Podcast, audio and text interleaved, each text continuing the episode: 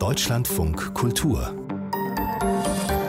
Diskurs Guten Abend, schön, dass Sie alle hier sind im Kunsthaus Kreuzberg und herzlich willkommen auch an Sie, liebe Hörerinnen und Hörer von Deutschlandfunk Kultur.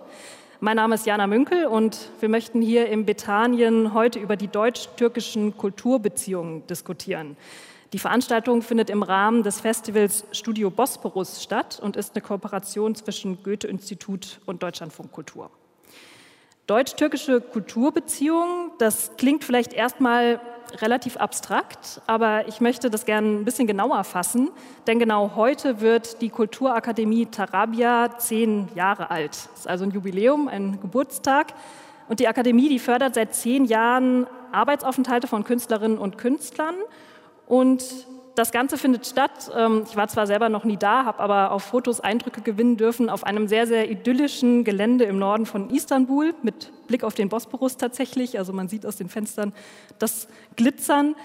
Und was die Arbeit ähm, von Residenzprogrammen wie eben dieser Akademie bedeutet, vor allem in politisch angespannten Zeiten, das möchten wir heute gerne besprechen.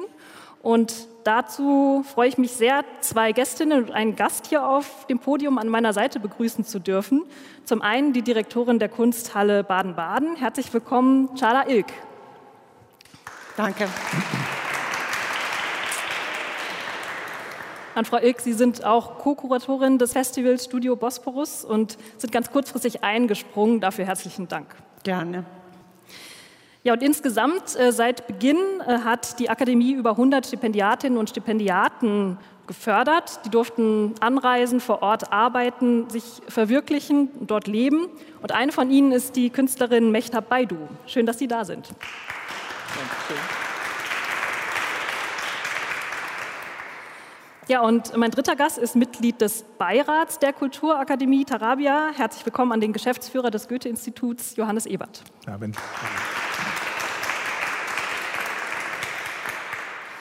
Dann würde ich ganz gern, ganz unumwunden in die Diskussionen starten. Und weil ja vielleicht auch nicht alle im Publikum und vielleicht auch nicht Sie, liebe Hörerinnen und Hörer, so ein Bild dieser Akademie oder dieses Platzes nördlich von Istanbul haben, möchte ich gerne einsteigen, tatsächlich mit so ein paar bildlichen Assoziationen. Also ich habe schon gesagt, es befindet sich dieses Areal, wo die Künstlerinnen und Künstler dann arbeiten, 15 Kilometer nördlich vom Stadtzentrum von Istanbul. Das ist so ein 18 Hektar großes Areal mit weißen Villen drauf. Den Blick auf den Bosporus habe ich auch schon erwähnt. Und ich würde jetzt gerne, um so einen Eindruck zu bekommen, was ist denn die Kulturakademie Tarabia überhaupt, einmal die Frage an alle auf dem Podium stellen und bitte um eine kurze Antwort, zwei bis drei Sätze, so eine kleine Assoziation. Was verbinden Sie mit der Kulturakademie Tarabia? Frau Baidu, vielleicht möchten Sie ah, starten. Ich fange an. Danke.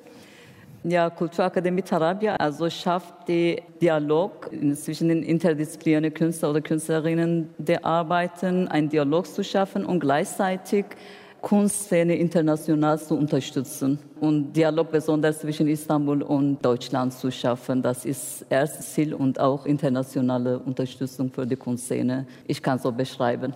Also kurz erfasst. Herr Ebert, was würden Sie sagen? Ja, die Kulturakademie Tarabia ist ein Residenzprogramm des Goethe-Instituts und des Auswärtigen Amtes und äh, in Istanbul. Es ist ein Ort, wo man kreativ als Künstler, als Architektin, als Schriftstellerin arbeiten kann, wo man aber gleichzeitig ein Netzwerk in die Stadt und in die Türkei aufbauen kann. Vielen Dank. Frau Ilk, was verbinden Sie mit der Akademie? Eigentlich der Begriff Akademie ist extrem wichtig, weil die alle anderen Residenzprogramme heißen Villa oder Residencies. Und Akademie bringt schon eigentlich einen Austausch auf eine Augenhöhe und was lernen.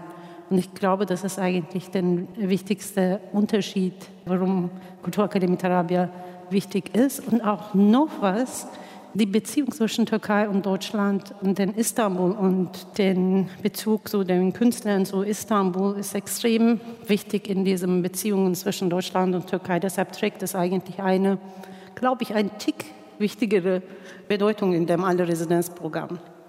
Ja, vielen Dank für diese ersten Eindrücke. Ich finde auch die Geschichte dieses Areals ganz spannend. Das war nämlich so, dass es 1880 vom osmanischen Sultan geschenkt wurde an das Deutsche Reich damals. Das wurde dann erst zum Gelände des deutschen Botschafters. Das heißt, damals hat man weniger von deutsch-türkischen Kulturbeziehungen gesprochen, sondern eher von, ich habe das Wort deutsch-türkische Waffenbrüderschaft gefunden.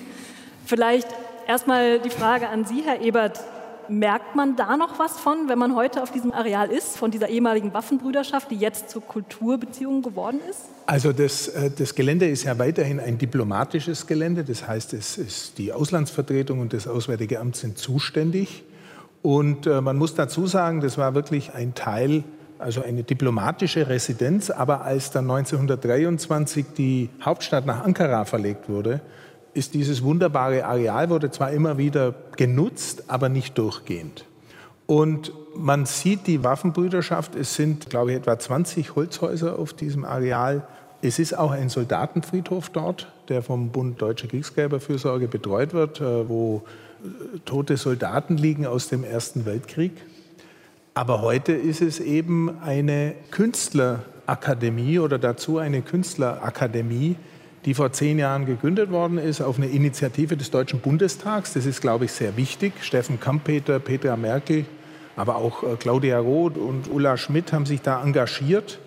Und äh, Monika Grütters ist von Anfang an dabei. Und dann wurde im Beisein der Außenminister Westerwelle, Davut Olu, genau heute, Sie haben es gesagt, äh, vor zehn Jahren diese Akademie eröffnet. Und ich glaube, das ist ein, tolles, ein toller Gedanke zu sagen, da ist zwar auch eine Erinnerung, und wir sollten uns ja auch erinnern an Dinge, an den Ersten Weltkrieg, aber es ist jetzt eine Akademie, die in die Zukunft geht, die in den Austausch geht, die in äh, die Kultur äh, als ihren Gegenstand hat. Und ich glaube, das ist sehr wichtig und ein gutes Zeichen. Frau Ilk, was würden Sie sagen, warum war es wichtig, genau vor zehn Jahren einen solchen Platz zu schaffen? Vor zehn Jahren, wenn wir über den politischen Zustand in der Türkei angeschaut haben, war volle Hoffnung. Istanbul war gerade die Kulturhauptstadt und die Beziehungen und den Kunst und Kultur war auf der höchsten Ebene. Es war super aktiv alles und ich glaube, es war eine super gute Zeit, das zu nutzen. Und ich habe damals, als es angefangen hat, den mit Sharmin Langhoff gearbeitet und sie war ein von den Protagonistinnen und ein von den Jurymitglieder, die lange das auch mitgemacht haben und wie sie das auch mitbestimmt hat, die Auswahl von den Künstlern prägt eigentlich auch, was wir jetzt auch in den Ausstellungen im Performance-Programm machen. Es war schon eine andere Art von Künstlerauswahl, was wir damals gemacht haben. Die Menschen, die mit der Türkei schon Bezug hatten, oder Migrationshintergrund hatten aus dem Land, die sie vielleicht den ersten und zweiten Generation gekommen sind und als dritte Generation wieder so entdecken, so haben. Deshalb den Profil von den Künstlern teilweise war extrem interessant und wichtig und das war ein von den politischen Zielen, was wir machen wollten. Und das hat dann eigentlich den Push gegeben, was wir damals mit dem postmigrantischen Theater geschaffen haben und uns auch denn auch beeinflusst, denn was wir von dort gelernt haben. Dann Mechta Baidu, Sie waren dort tatsächlich jetzt auch gerade erst, also von Februar bis September 2020. Sie können ja aus erster Hand uns dann berichten, wie arbeitet es sich denn da? Also Sie sind vor allem Performance-Künstlerin. Wie arbeitet eine Performance-Künstlerin dort vor Ort, mit diesem Ort, mit so viel Geschichte drin? Ja, also meine Zeit war ein bisschen besonders, wie wir alle wissen, also wegen Corona natürlich. Und ich würde sagen, also Kulturakademie Tarabya ist eine, eigentlich eine Teil von einem ganzen Programm. Da passiert viel, viel mehr als diesen Residency, würde ich sagen. Es ist nicht nur ein Ort, wo man einen Platz findet zu arbeiten oder ähm, Zeit verbringt, sondern also hat man trotz Corona also für ganz viel Dialog eigentlich mit der Stadt, auch mit der Gesellschaft. Und ich würde mal sagen, Kulturakademie Tarabya und Goethe-Institut hat das sogar bei der Corona-Zeit geschafft, diesen Dialog zu schaffen, uns mit der Kunst in Istanbul in Austausch zu bringen, würde ich mal sagen. Als Performance-Künstlerin, ich hatte welche Projekte vor, dass ich also in öffentlichen Raum verwirklichen wollte. Einer ist von den Osman, ein Stereotyp, also fiktiv Person eigentlich äh, seit 2009 gibt und der sich also in Istanbul äh, nach langen Jahren nochmal hingeht und bewegt, was ist passiert. Also Osman vertritt so Gastarbeiter in Deutschland oder aus Deutschland und nach langen Jahren geht nochmal zurück in eigene Stadt und guckt mal, was passiert. Und da, wo ich also in der Stadt mit den öffentlichen Räumen was machen wollte, natürlich wegen Corona, es war begrenzt und da mein Projekt war als Kunstwerk war betroffen. Wie ist eigentlich also in Krisensituationen als Kunstwerk sich zu bewegen. Also nicht nur als Person, sondern als ein Kunstwerk. Wie, wie geht man damit um, trotz der Situation das Projekt zu machen oder verwirklichen? Ich würde sagen, vielleicht welche Orte habe ich nicht geschafft zu erreichen, hinzugehen. Aber dann hat sich was anderes gegeben. Also das Projekt hat trotzdem also ähm, geklappt und verwirklicht. Also ich glaube, es ist, was Mehtab Baidu sagte, diese Vernetzung mit der Stadt und dem Land ist für uns extrem wichtig. Ja, also dass die Künstlerinnen und Künstler, die aus ganz unterschiedlichen Bereichen kommen, ja, äh, dass die einfach Partner in der Stadt finden und in Istanbul finden und im Land, mit denen sie arbeiten. Also da gibt es ein paar tolle Beispiele. Ich glaube auch bei dem Festival Bosporus hat das äh, Tarabia-Orchester äh, gespielt mit Angelika Nestier und Julia Hülsmann aber auch mit Defne Shahin und Selim Gülen. Also das heißt, die haben sich da kennengelernt und die haben dann gemeinsam Projekte entwickelt, Musik entwickelt und sind zusammengeblieben. Und das Team von Tarabia tut alles äh, gemeinsam mit dem Goethe-Institut, hat Mechtan Baidu gesagt, diesen Kontakt herzustellen. Es gibt so Dienstage, wo sich dann alle treffen und mit Vertretern der Kulturszene. Es gab Speeddating auf dem Boot und die Kollegin von Tarabi hat mir gerade erzählt, jetzt ist IPEC äh, dort, eine DJ aus Berlin, die jetzt im Osten des Landes äh, vielleicht DJ-Workshops übers Handy macht. Also da passiert dann, glaube ich, sehr viel und das ist, glaube ich, wichtig.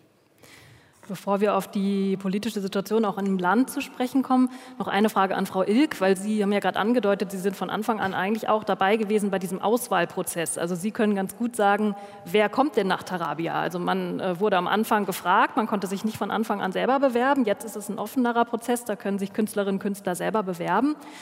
Aber was ist Ihnen denn da wichtig? Welche Kriterien gibt es, zu sagen, diese Person hat da ein Potenzial in Tarabia auch sich zu entfalten zum Beispiel?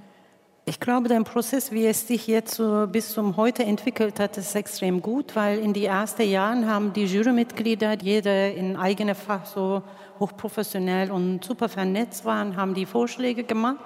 Deshalb die ersten fünf, sechs Jahre haben diese bekannten Künstler den Akademiesruf auch verbreitet weil dein Team, wie Sie gesagt haben, dort super engagiert ist und tatsächlich so den Kulturakademie eine Produktionsort geworden ist, dass es denn jeder kommt und produziert. Das ist extrem zu schätzen. Und dann hat sich eigentlich so weiterentwickelt und es gibt jetzt eine Open Call und es ist sehr basisdemokratisch, weil jede Sparte hat unterschiedliche Berater. Äh, ich war auch in Vorauswahl nachdem dieser Prozess sich entwickelt hat. Denn die Professionelle in ihre unterschiedlichen Sparten betrachten die alle Bewerbungen und wir geben Noten und dann, das geht zu dem Jury und der Jury entscheidet auch die Projekte. Was braucht man eigentlich an dem Punkt? Was würde eigentlich denn beide Beziehungen oder inhaltlich die Akademie gut tun oder den Künstler gut tun und für den Austausch? Kam ja auch gerade ganz frisch äh, die neuen Zahlen raus, wie es so um die Diversität in der Kunst- und Kulturwelt steht. Und da sind gerade zum Beispiel türkischstämmige Menschen extrem unterrepräsentiert im Vergleich zu dem, wie es gesellschaftlich ist. Also auch da ja sicherlich ein Punkt, wo man ansetzen kann, oder? Aber ich finde auch diese gesamte Mischung extrem interessant, wie denn äh, zum Beispiel, denn wenn der Mehtab Baidu da war, es war so eine äh, Zeit der total Ausnahme war. Sie waren in dem Sinne unter der Mauer nochmal untermauert. Und dann besteht andere Beziehungen zwischen den Künstlern. Ich glaube, den Dynamiken da auch, äh, wo sie auch eigene gemeinsame Räume haben, wo sich untereinander auch austauschen, ist extrem interessant und das ist auch sehr äh, produktiv, die Sparten, die zusammenkommen. Und Sie haben gerade schon die Mauern erwähnt. Ähm, dieses Areal hat tatsächlich eine Mauer drumherum. Und wo ich schmunzeln musste, muss ich sagen, neben diesem Areal ist ein anderes großes Anwesen, wo die Residenz sich befindet, in der Erdogan residiert, wenn er in der Stadt ist. Also ist das vielleicht bildlich so eine ganz gute Metapher dafür zu sagen, es lässt sich nicht ausblenden, was hinter den Mauern auch von Tarabia passiert, also wie die politische Situation eben auch im Land ist. Nur Beispiel, ähm, ich könnte viele nennen, aber eben Osman Kavala, der Kulturmäzen, der seit Jahren in Haft sitzt zum Beispiel Vielleicht erstmal an Sie, Herr Ebert, die Frage, weil Sie ja international im Goethe-Institut tatsächlich schon sehr viel rumgekommen sind. Wie beeinflussen denn politische Stimmungslagen im Land so eine Arbeit? Also global gesehen sehen wir natürlich, dass äh, der Druck auf Demokratien viel stärker wird, auf Zivilgesellschaft stärker wird, dass illiberale Kontexte zunehmen und das beschäftigt uns sehr im Goethe-Institut. Wir hatten gerade letzte Woche einen Workshop mit Kollegen aus unterschiedlichen Ländern und die Türkei ist natürlich auch ein Land, wo sich die Situation verändert hat in den letzten Jahren. Es war früher sehr offen und jetzt werden die Räume immer enger. Es sind sehr viele Leute nach dem Putsch ins Gefängnis gegangen, auch sehr viele Journalisten. Sie haben Osman Kavala erlebt. Osman Kavala ist ein langjähriger und wichtiger Partner des Goethe-Instituts. Wir haben schon vor Jahren Riesenprojekte mit Anadoli Kultur, der, also das war ja seine Stiftung oder ist seine Stiftung, vor Jahren ein großes Literaturprojekt gemacht, Yollarda, ein europäisches Übersetzungsprojekt. Und Osman Kavala wurde verhaftet 2017 auf einer Reise, die er mit zwei Kolleginnen vom Goethe-Institut gemacht hat. Er kam aus Diyarbakir zurück beim Projekt Orte der Kultur, das wir in Gaziantep, in Diyarbakir, in Izmir machen und wurde dort festgenommen. Und das beschäftigt uns natürlich sehr. Auch ich habe mich dazu schon geäußert. Und wir warten jetzt ab. Es gab ja eine ähm, Stellungnahme des Europäischen Gerichtshofs für Menschenrechte. Wenn wir das unter kulturpolitischen Aspekten die Situation betrachten, dann sehe ich immer die gesamte Türkei und die ganzen unterschiedlichen Mittel, die wir als Goethe-Institut haben, um dort aktiv zu sein. Wir haben drei Goethe-Institute in der Türkei, in Istanbul, in Izmir und Ankara, die seit 60, über 60 Jahren dort sind, die also total gut vernetzt sind in den Städten und die, glaube ich, jetzt eine wichtigere Rolle spielen noch als zuvor, weil sie schon so ein Ort sind, wo man sich treffen kann, wo man sich offen austauschen kann, wo man experimentelle und kritische Kunst machen kann. Wir sehen ja auch in der Ausstellung äh, bei Studio Bosporus, da sind ja durchaus kritische Werke drin von Philipp Lachenmann, der ein Kulturzentrum, das kurz vorm Abbruch stand, auf dem Gezi-Park bearbeitet hat von Adrian Figuera, Briefe aus Silivri, der genau äh, mit dem Schicksal Osman Kavalas sich auseinandersetzt. So, und wir als Goethe-Institute, die ja die Spracharbeit machen, Kulturarbeit, jetzt eine große Ausstellung zum 60 Jahre Anwerbeabkommen, wir können frei arbeiten. Und das ist natürlich sehr gut. Aber wenn wir sehen, dass eben unsere Partner unter Druck sind, dann versuchen wir natürlich hier zu unterstützen und ein Anlaufpunkt zu sein, Übersetzungsförderung zu geben und zivilgesellschaftliche Akteure zu unterstützen. Wir haben zwei sehr große Konsortien im Bereich der EU und auch mit dem Auswärtigen Amt zusammen, wo wir zivilgesellschaftliche Organisationen unterstützen mit Grants äh, im Kulturbereich. Das eine heißt Orte der Kultur, das andere heißt äh, Civic Culture, sodass wir auf ganz unterschiedliche Arten und mit unterschiedlichen Instrumenten die Zivilgesellschaft, die Kulturszene in der Türkei fördern und unterstützen. Und Tarabia ist natürlich ein wichtiges Programm in diesem Spektrum. Aber man muss das Spektrum aufmachen, weil Deutschland ist da schon sehr gut vernetzt äh, und das finde ich auch sehr wichtig in diesen Zeiten. Ähm, Mechtab Baidu, dann würde ich gerne noch mal auch konkret auf Sie zu sprechen kommen, was diese Situation im Land auch mit Ihnen als Künstlerin gemacht hat. Also Sie haben ja gerade Osman schon angesprochen. Wir haben auch ein Bild von Osman mitgebracht. Das können wir vielleicht einmal einblenden.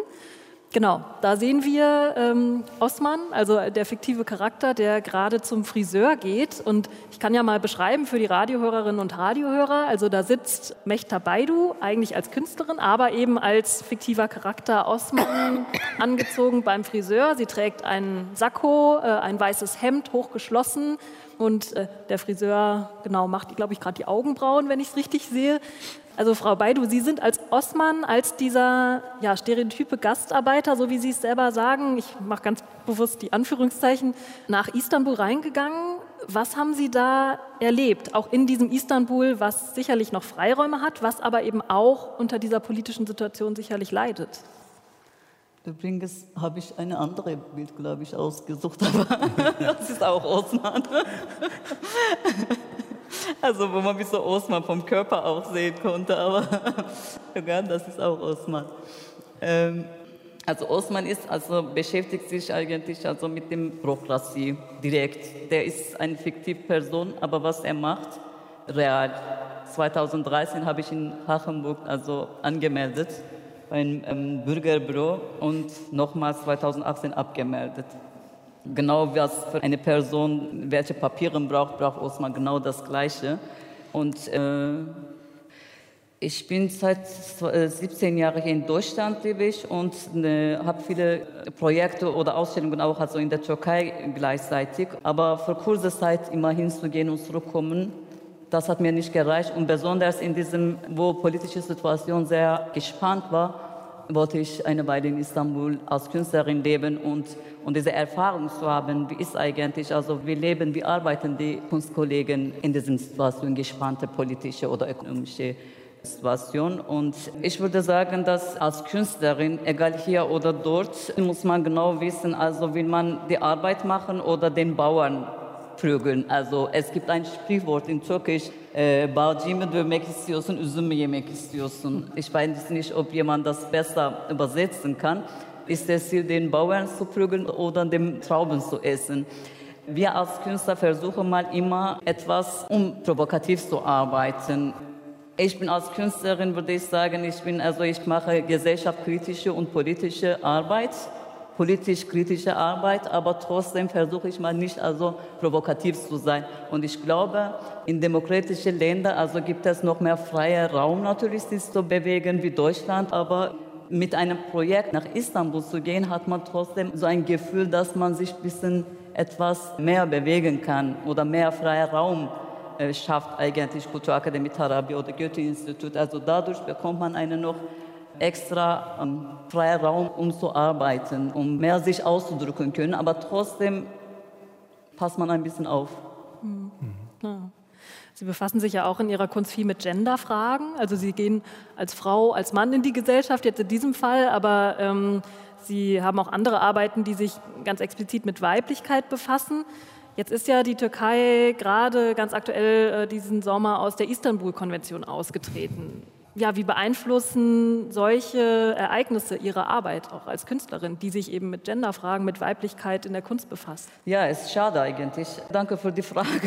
Also in Kunsthalle Baden-Baden habe ich eine Arbeit gemacht, ähm, Schachmaran diese Figur eine Mythologiefigur eigentlich in kurdische und in äh, Iran, Irak und in diesem Kultur eine Mythologiefigur, der für heilig ist. Und äh, Shahmaran ist halb Frau, halb Schlange. Die Shahmaran kann man töten, wenn man also während sie ihre Haut ändert und sie wurde eingegriffen und getötet und so weiter. Und ähm, ich habe so eine Figur gemacht, jetzt also eine Mythologiefigur gemacht und ich habe die Frauen gefragt, ob sie ein Stück von ihren Kleidern mir schenken können, um den Schachmaran Schuppen zu schaffen. Und für mich symbolisch, das bedeutet eigentlich, also, dass es jeder Stoff von den Frauen, also entsteht diesen Schutz von Schachmaran. Und wo genau also der Erdogan die Istanbul-Sözleşmesi nennt man abgelehnt hat, und von den Frauen diesen Kleider zu bekommen, Kleiderstücke und den Schachmarans Haut und Schuppen nochmals zu schaffen. Weil ich denke, die Frauen können nochmal ihre Kräfte zusammenbringen und nochmal ihm Leben zu geben. Ohne diesen Schutz, eigentlich der Schachmaran hat keine, ohne Haut hat er keine Schützung. Und das Gleiche also in der Türkei für die Frauen ähm, gültig. Also quasi so eine Art ja, Schutzpanzer, wenn man so möchte. Schutzpanzer, genau. Also ja. der Schutzpanzer, der, diese Figur, diese Mythologiefigur bekommt ihre Kräfte nochmal durch den Frauen. Und das hat mit Istanbul eigentlich, Istanbuls Frauen oder die Frauen in der Türkei, ähm, wenn die zusammenkommen, dann können wir nochmal also sich ähm, ja, Panzer oder schützen können. Frau Ilk, ähm, da schließt eine Frage ganz gut an, die ich an Sie habe. Sie sind ja seit Jahren auch im transkulturellen Kontext unterwegs.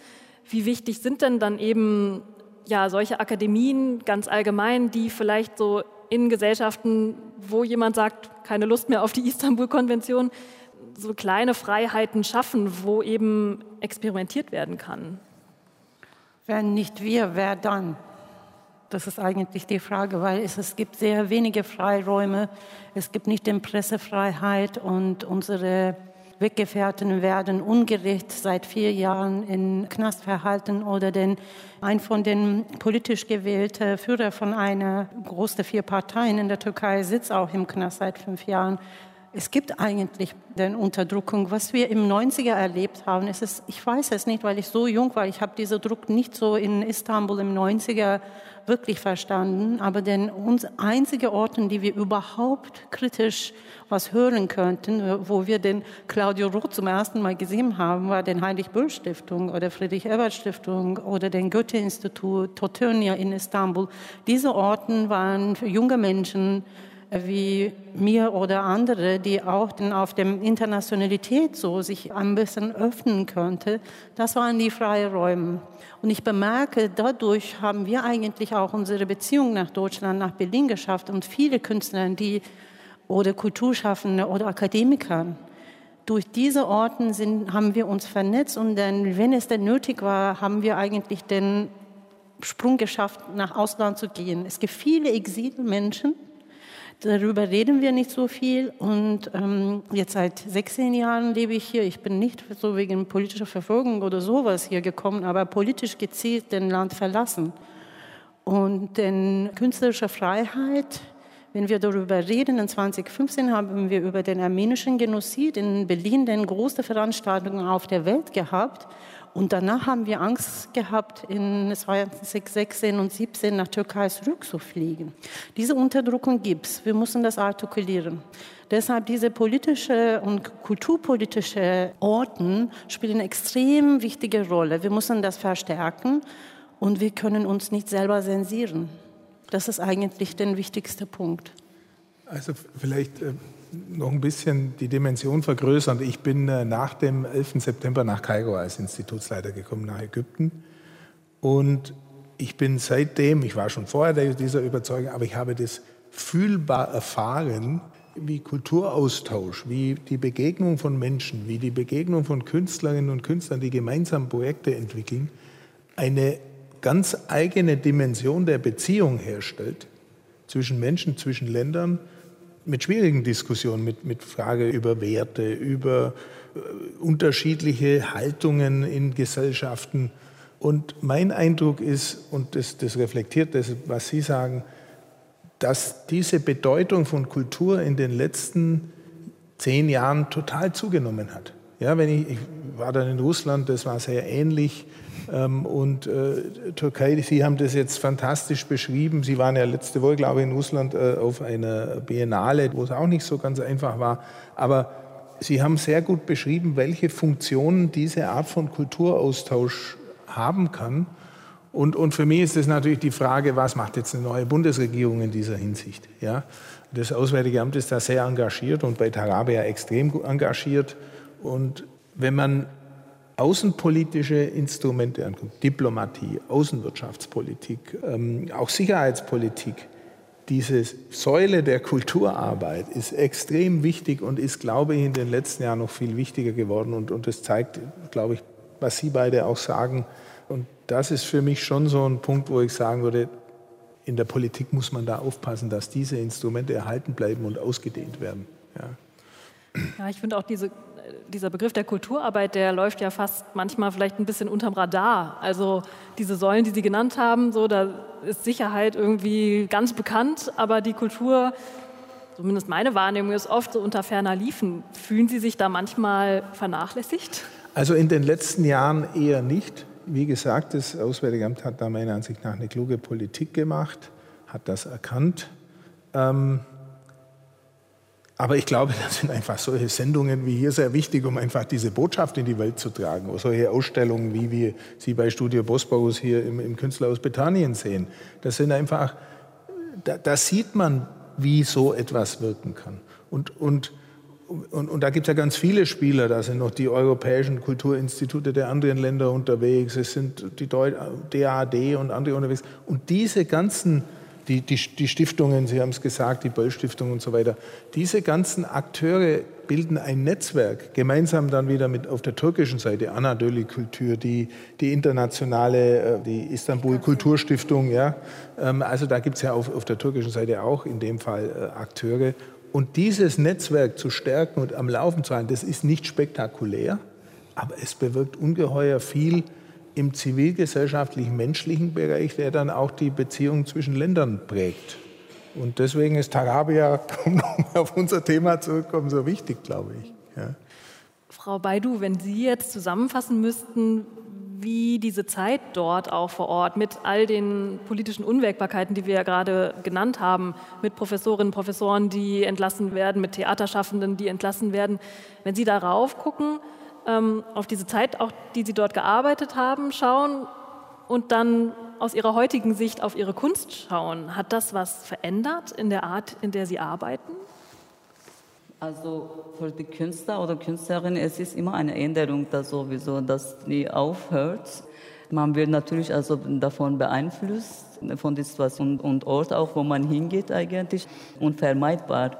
Aber was mich sehr gefreut hat eigentlich, also um, als ich nach Istanbul gegangen bin, Damals gab es diesen Residenz oder Stipendium Kultur nicht so häufig in Istanbul. Also ähm, jetzt zum Beispiel geht 27 Saha und Arter, das neue Museum von Koç, hat auch ein Stipendium. Also Unterstützung für Kunst hat sich ähm, vermehrt und ich glaube, das hat schon also mit Kulturakademie Tarabya und Goethe-Institut schon was zu tun und das selber zu erfahren und zu beobachten können, das war für mich ein Gewinn, würde ich mal sagen. Und natürlich habe ich erfahren, wie die Künstler dort also versuchen zu arbeiten mit weniger äh, freier Raum und das ist schon für mich, habe ich ja, ich achte jetzt, glaube ich, mehr, was ich habe. würde ich mal sagen. Auch ein guter Output, würde ich sagen, wenn das so ist. auf jeden Fall. Ich würde gerne auch noch mal so auf dieses Gelände zu sprechen kommen. Es fiel ja schon, das ist ein ehemaliges Botschaftsgelände. Es ist auch eben immer noch so, dass es betrieben wird von der deutschen Botschaft, die Akademie Tarabia, und äh, gleichzeitig unter der kuratorischen Verantwortung äh, des Goethe-Instituts. Das heißt, das ist ja so eine, finde ich, ganz interessante Gemengelage, auch äh, die ganz viel mit diplomatischer Verantwortung sozusagen, vielleicht auch diplomatischen Gepflogenheiten zu tun hat. Vielleicht erstmal die Frage an Sie, Herr Ebert, wie sehr müssen Sie da doch auch diplomatisch Konflikte vermeiden? Nee, nee, also das ist überhaupt nicht der Fall. Äh, wie gesagt, das ist die Kulturakademie der deutschen Botschaft. Die kuratorische Verantwortung hat das Goethe-Institut. Wir haben da ein tolles Team aus, aus Mitarbeiterinnen und Mitarbeitern dort, die dann die Stipendiatinnen und Stipendiaten betreuen. Das beeinflusst die Arbeit meiner Ansicht nach nicht. Ähm, ich finde diese Residenzprogramme sehr, sehr wichtig. Ja, wir, wir haben ja als Goethe-Institut etwa 200 Residentinnen und Residenten, die in 70 Programmen weltweit aktiv sind, weil ich glaube, dass diese Residenzprogramme einfach eine nachhaltige Kulturbeziehung schaffen und den Künstlerinnen und Künstlern Zeit für Kreativität geben, aber auch Zeit geben, sich zu vernetzen. Und das Stipendium ist ja ohne Produktionsverpflichtung, aber mein Eindruck ist und von vielen anderen Residenzprogrammen auch, dass die Künstler selber ein Interesse haben und selber so viele Impulse kriegen, dass sie dann irgendetwas äh, schaffen wollen. Und wie gesagt, wir haben selber drei Residenzhäuser noch in Japan, in, in der Villa Kamogawa, in Brasilien Villa Sul, wo es vor allem um Süd-Süd-Beziehungen geht. Aber wir haben beispielsweise auch ein tolles Programm in Indien, Bangalore Residency, wo die ganzen Kulturorganisationen in der Stadt Wohnungen zur Verfügung stellen und dann die deutschen Residentinnen quasi bei Partnern untergebracht sind. Also es gibt da ganz spannende Modelle, weil diese Residenzhäuser und Residenzaufenthalte für beide Seiten einfach unheimlich viel an Austausch und an nachhaltigem Austausch bringen. Und ich glaube, wenn wir äh, nach Covid weniger reisen, oder aus Nachhaltigkeitsgründen äh, weniger reisen, werden solche längeren Aufenthalte noch viel wichtiger werden. Ja, weil man einfach dann sagt, hey, ich, ich mache nicht eine, äh, ein Konzert und fliege dahin und wieder zurück, sondern wir haben Formate, wo Menschen dann zwei, vier, sechs, acht Wochen bis vier Monate wo sind und dann aber auch richtig tief eintauchen können. Und da ist so eine Residenz, glaube ich, ein gutes Beispiel dafür. Chala Ilk, Sie haben auch gerade äh, eine Ausstellung in Russland kuratiert. Das heißt, Sie haben keine Scheu davor. Sie haben ja auch gerade schon gesagt, Selbstzensur ist keine Option sozusagen, ähm, auch in die Region zu gehen, wo wirklich, ähm, ja, wo Kunstfreiheit vielleicht nicht per se gegeben ist sozusagen. Wie viel Mut gehört denn auch dazu, als Kuratorin, als Künstlerin in Regionen zu gehen, wo man sagen kann, ja, das wird auch wehtun? Ich glaube, man muss das als eine künstlerische, politische Strategie sehen und das weiterführen, aber nie den, aus dem Augen verlieren den Menschen vor Ort. Was wir machen, ist immer eigentlich gemeinsam gemacht mit dem, zum Beispiel bei dem Biennale, die wir gerade kuratiert haben, gerade läuft. Viele Künstler aus äh, Deutschland sind mitgereist und ein Programm ist auch wieder mit Goethe-Institut Moskau und Deutschland-Russland-Jahr gefördert. Aber wir haben tatsächlich eine große Unterstützung von der lokalen performative und künstlerischen Szene gehabt. Ohne dass man diese langfristige Beziehungen schafft und mit dem lokalen Menschen, Künstler und Kulturschaffende, man kann nicht vieles ändern. Denn genau den Punkt, was ich denn von Anfang an kritisieren wollte, denn Residency-Programme sind in dem Sinne erfolgreich, wenn es nicht so eine koloniale Aspekt in der Vordergrund spielt. Ich glaube, das muss man immer sagen, denn wer schafft denn Residenzprogramme überhaupt auf der Welt? Die erste Weltländer, Deutschland, USA sogar schafft das nicht, weil es eine super große finanzielle Möglichkeit ist. Und das schaffen nicht so viele. Und das schaffen nur die reichen Länder. Wo gehen sie denn? Überall auf der Welt. Ich verbinde das wieder zum Kulturakademie Tarabia, warum ich mich auch in dem Vorauswahl und von der Gründung her dafür gesetzt habe, weil ich aus diesem Land komme und weil ich darunter gelitten habe, ich habe jahrelang deutsche Künstler unterstützt aus Istanbul, nirgendwo hat niemand meinen Namen geschrieben, außer zwei. Und jetzt bemerke ich, wenn man das tatsächlich auf dem Augenhöhe schafft, dann hat man langfristige Beziehungen, was man auch in den politischen Punkten auch dann zum Unterstützung auch nutzen kann. Deshalb, denn äh, man muss diese Strategien ganz klar definieren. Also ich glaube, das ist die Grundlage von zukunftsfähigem Kulturaustausch nur mit Partnern vor Ort Projekte entwickeln.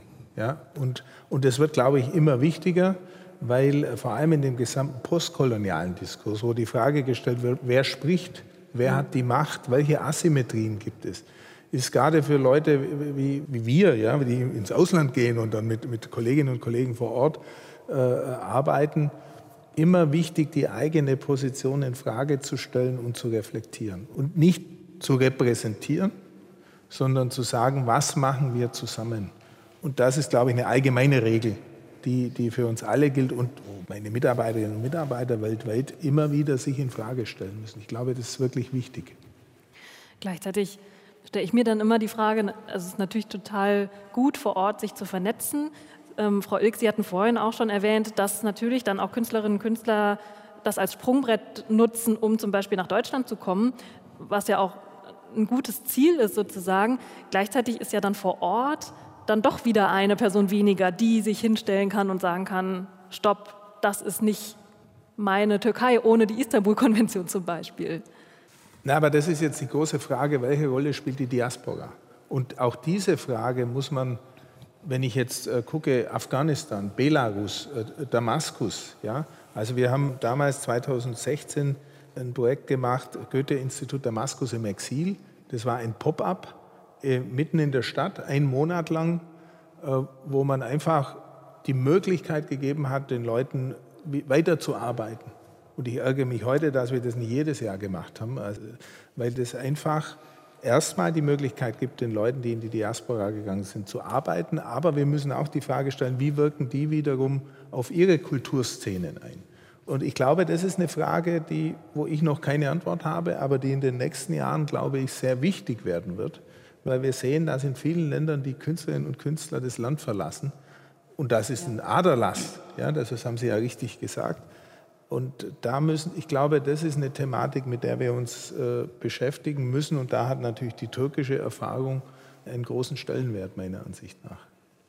Ich würde kurz auch zu den Esther Küçük's Position was sagen, weil sie fehlt heute, aber was Sie machen mit dem äh, Kulturakademie Tarabia ist extrem wichtig, weil die Kultur, Allianz Kulturstiftung hat gemeinsam mit dem Goethe-Institut diese Programm entwickelt, die sie den Produktionen vor Ort mit den Künstlern vor Ort äh, unterstützen. Ich glaube, dass solche Programme durch den nicht nur mit dem staatlichen Mittel, sondern auch mit dem Stiftungsmittel so ermöglichen, ist auch eine Strategie. Und das wäre eigentlich zum Beispiel für alle anderen äh, Programme interessant, dass man den Produktionsmittel zur Verfügung stellt, nun mit der Herausforderung, dass man das lokale Partner hat.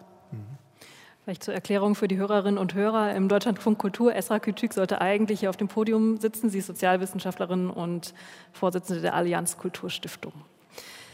Ich würde gerne einen relativ harten Cut machen an dieser Stelle und ähm, von der Türkei, wo wir jetzt ja ganz viel diskutiert haben, zurück nach Deutschland kommen, denn wir feiern sozusagen nicht nur zehn Jahre Kulturakademie Tarabia, wir haben auch noch einen anderen Anlass, warum wir hier heute diskutieren. Und zwar ist genau im Oktober, ist 60 Jahre her, dass es das Anwerbeabkommen zwischen Türkei und Deutschland gab und dass das gestartet ist ich möchte das jetzt bewusst nicht als äh, Feierdatum bezeichnen, sozusagen. Das können wir gleich diskutieren, inwiefern das eins ist. Aber ich finde, ähm, dass das ganz gut passt, weil wir hier ja in Kreuzberg sitzen und es zum Beispiel die Diskussion gibt, ob es äh, hier in Kreuzberg bald ein Denkmal geben soll für Gastarbeiterinnen und Gastarbeiter.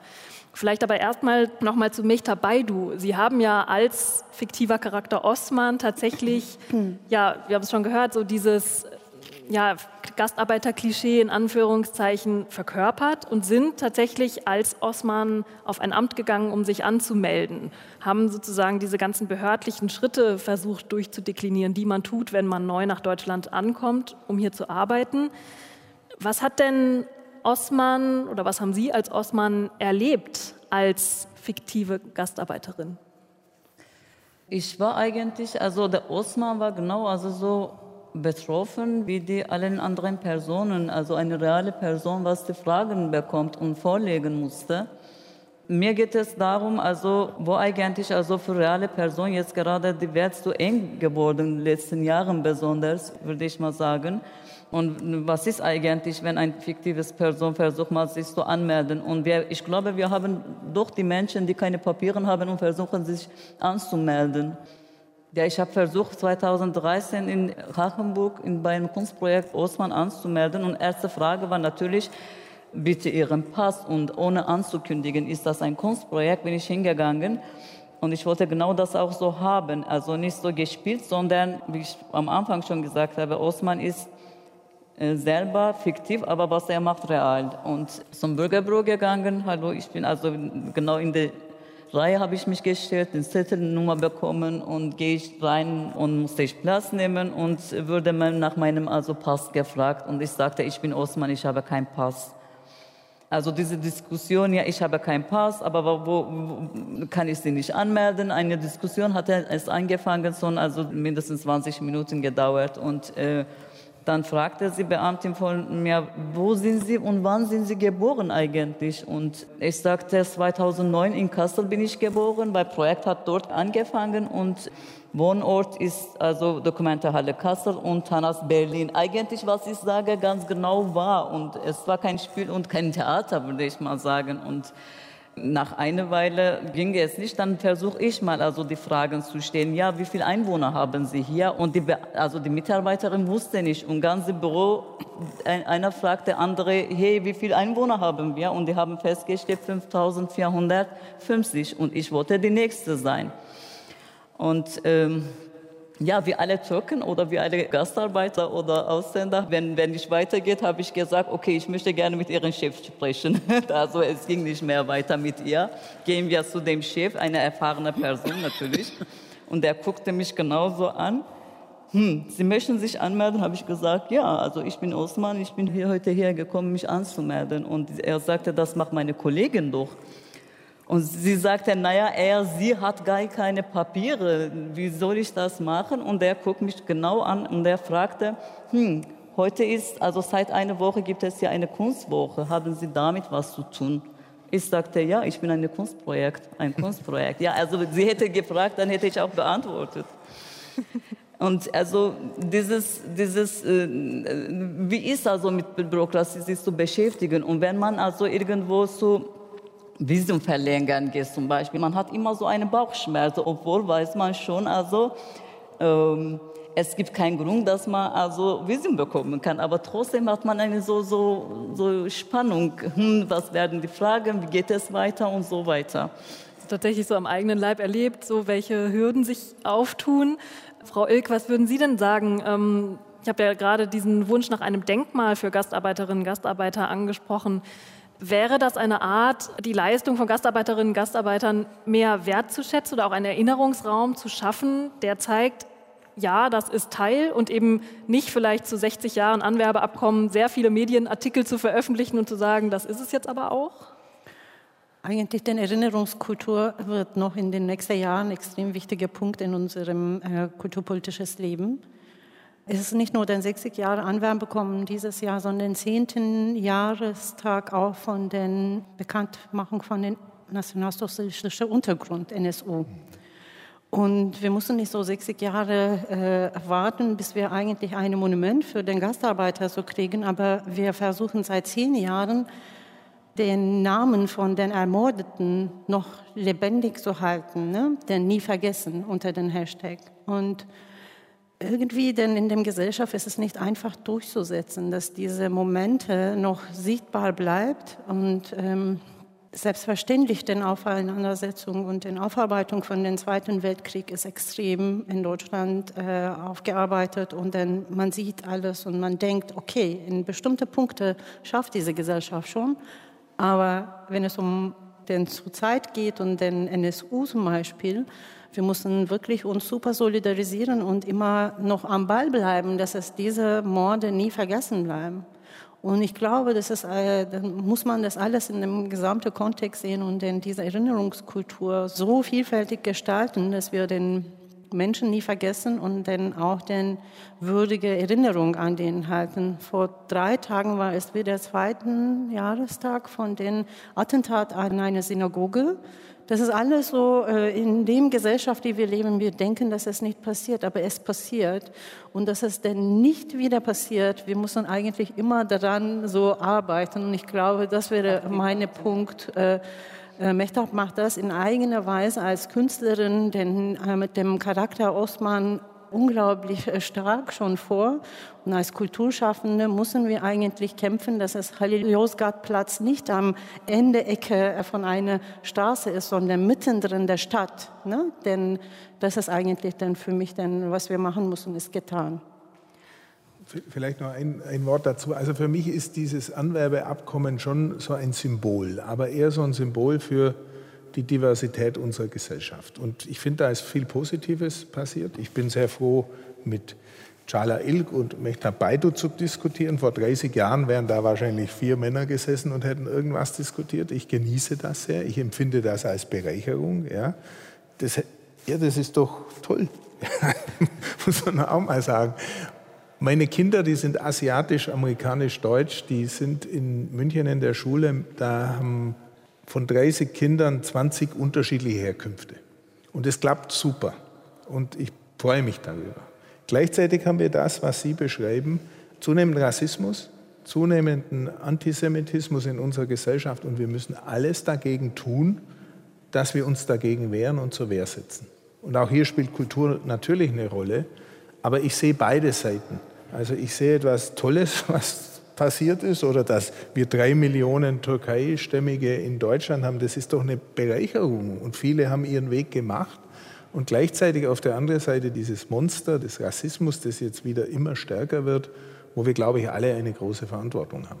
Und das sind die beiden Seiten, die ich mit diesem Anwerbeabkommen irgendwo äh, verbinde. Ja. Ja, und auch gerade die Rolle von Kunst und Kultur haben Sie ja beide gerade nochmal angesprochen ähm, oder Sie auch mit Osman quasi verkörpert. Ähm, auch zum NSU gibt es ja aus dem Umfeld der Kulturakademie Tarabia ein Theaterstück, auch Deutsche unter den Opfern, das eben auch dort auf Türkisch aufgeführt wurde, wenn ich richtig informiert bin. Das heißt, ähm, ja, zeigt für mich, dass da tatsächlich was passiert und dass eben Kunstkultur da auch in der Vermittlungsaufgabe ganz viel schaffen kann. Ja, ich habe zum Schluss noch eine letzte Frage. Ich würde gerne nach all dem, was wir diskutiert haben, äh, über die Türkei, über Deutschland, über diese Kulturbeziehungen, noch mal gerne einen kleinen Ausblick schaffen und in die Zukunft gucken und würde Sie genau wie zu Beginn bitten, so in zwei bis drei Sätzen zu antworten, also so ein kleines Schlaglicht auf Ihre sicherlich noch viel größeren Gedanken zu geben. Und zwar würde ich gerne von Ihnen wissen, welche drei Zutaten braucht es, damit ein solcher Kultur- und Kunstaustausch, wie er eben in der Kulturakademie Tarabia gerade schon stattfindet, damit der weiterhin gesichert werden kann. Also welche drei Zutaten? Ich weiß nicht, wer von Ihnen anfangen möchte. Ich fange an. Okay, Frau Ilk. Ohne Liebe und ohne Solidarität und ohne Revolution schaffen wir das nicht. Deshalb würde ich das mit einem Gedicht beenden, Aşk örgütlenmektir. Yes. Liebe ist Solidarisierung. Danke. Also ich würde sagen, die Begeisterung der Künstlerinnen und Künstler nach Tarabia zu gehen. Wir haben jetzt wieder 250 Bewerbungen. Das ist, glaube ich, sehr wichtig. Die Mittel, um diesen Kulturaustausch zu fördern, ist wichtig. Und ich liebe ja das Wort Demut für den internationalen Kulturaustausch. Also zuzuhören, äh, gucken, was geht um mich herum vor und daraus Kulturprojekte zu entwickeln, das, ist äh, für mich, das sind für mich die drei Zutaten. Möchte dabei du? Beiden haben alles gesagt. Vielleicht noch irgendwas, um es auf die Suppe drauf zu schauen. Petersilie. Petersilie, genau. Another Another genau. Ähm, ja, also ich, finde, also ich glaube, solche Institutionen brauchen wir auf jeden Fall. Ich rede hier für die Künstler und Künstlerinnen, für die Kunstseite und also Freischaffende, besonders freischaffende Künstler und Künstlerinnen. Solche Institutionen brauchen wir auf jeden Fall. Also weiterhin mehr und mehr, würde ich mal sagen. Und Dialog in der Kunstszene weiter zu schaffen. Auf jeden Fall brauchen wir. Vielen Dank. Ja, ich habe ähm, tatsächlich auch noch mal in die Reden zur Eröffnung der Kulturakademie vor zehn Jahren reingeschaut und da wurde eigentlich in allen äh, die Hoffnung deutlich, dass Tarabia beitragen soll zur positiven Entwicklung der kulturellen Beziehungen zwischen der Türkei und äh, Deutschland. Und ich würde sagen, wir haben heute in ganz vielen Facetten gehört, dass das klappt, dass das ein Dialog ist, ein Austausch, der auch noch im Werden ist und sich immer weiterentwickelt. Und ich würde sagen, an dieser Stelle vielen, vielen Dank für die Diskussion. Danke an alle Beteiligten, an die Kulturakademie Tarabia, an das Bethanien und an das Goethe-Institut in Kooperation mit Deutschlandfunk Kultur. Und das Festival Studio Bosporus, das geht noch bis zum 31.10., also auch die Ausstellung hier in Bethanien ist bis dahin noch zu sehen. Und vor allem danke an Sie, liebe Diskutantinnen und Diskutanten. Vielen Dank, Chayla Ilk, vielen Dank, Mechtab Baidu und vielen Dank, Johannes Ebert. Ich bin Jana Münkel und ich wünsche Ihnen noch einen schönen Abend.